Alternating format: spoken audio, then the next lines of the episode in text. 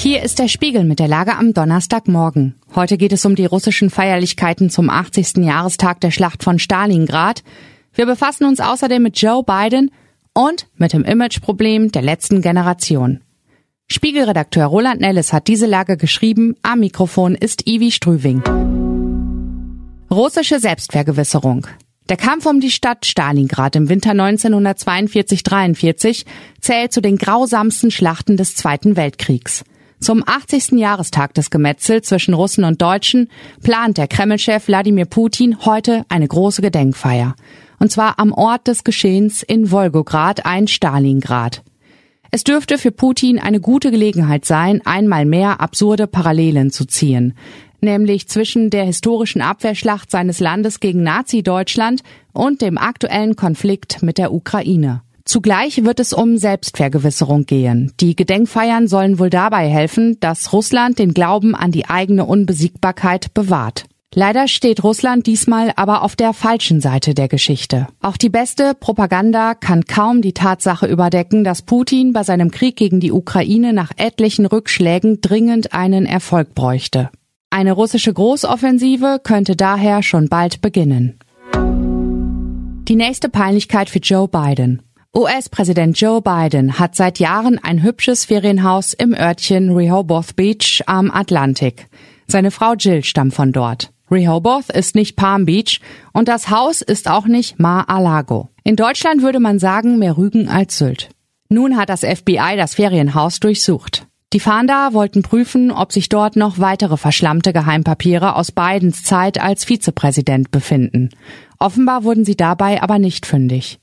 In der ganzen Affäre um falsch gelagerte Akten sieht Biden trotzdem weiter nicht gut aus. Vor allem kann sich Ex-Präsident Donald Trump freuen, denn sein notorisches Aktenhorten in Mar-a-Lago wirkt plötzlich gar nicht mehr so schlimm.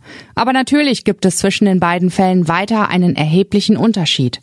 Während Biden von Beginn an mit den Justizbehörden in der Sache kooperiert hat, weigerte sich Trump monatelang, solche Papiere herauszurücken. Für das US-Justizministerium dürfte es dennoch schwieriger werden, Trump wegen der ganzen Geschichte anzuklagen, auch ohne den amtierenden Präsidenten in irgendeiner Form zu belangen. Dann lassen sie es wahrscheinlich lieber. Letzte Generation auf Bali.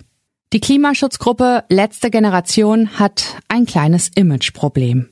Zwei ihrer Aktivisten aus Baden-Württemberg haben offenbar einen Gerichtstermin geschwänzt und sind stattdessen in den Bali-Urlaub geflogen.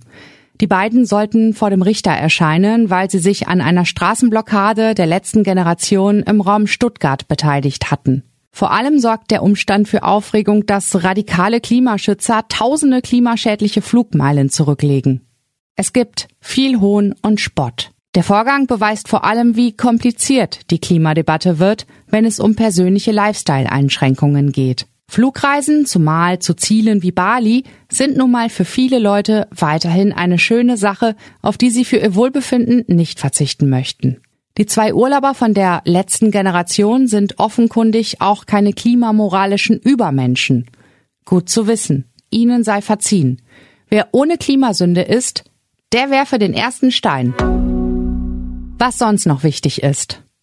FBI ermittelt offenbar gegen Republikaner George Santos. Es geht um tausende US-Dollar, die einen kranken Hund hätten retten sollen. Ein Megagefängnis für 40.000 Menschen. Die Regierung in El Salvador hat eine gigantische Haftanstalt vorgestellt. Es ist ein weiterer Schritt im Kampf gegen Bandenkriminalität. Zitat. Wir sind nicht die Mülleimer der Nation.